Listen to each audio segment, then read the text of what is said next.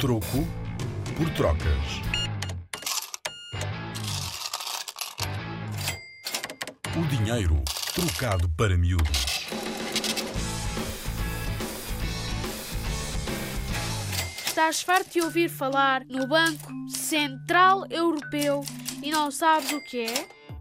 O Banco Central Europeu, também conhecido como BCE, foi criado em 1998 e a sua sede fica em Frankfurt, na Alemanha.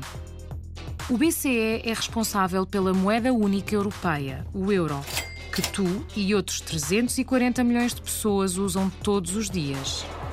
Mas atenção, o BCE não trabalha sozinho precisa da ajuda dos bancos centrais de todos os países que utilizam o euro e que todos juntos formam o Eurosistema. No nosso país, o Banco de Portugal é o Banco Central Nacional. O BCE, em conjunto com todos os bancos centrais, incluindo o Banco de Portugal, produz as notas de euro que podemos, por exemplo, levantar nas caixas multibanco. E se olhares com atenção, todas as notas têm a assinatura do presidente do BCE. Vá, vai lá ver se descobres onde está. Com a Rádio ZigZag e o Museu do Dinheiro, vem ouvir dinheiro como nunca o viste.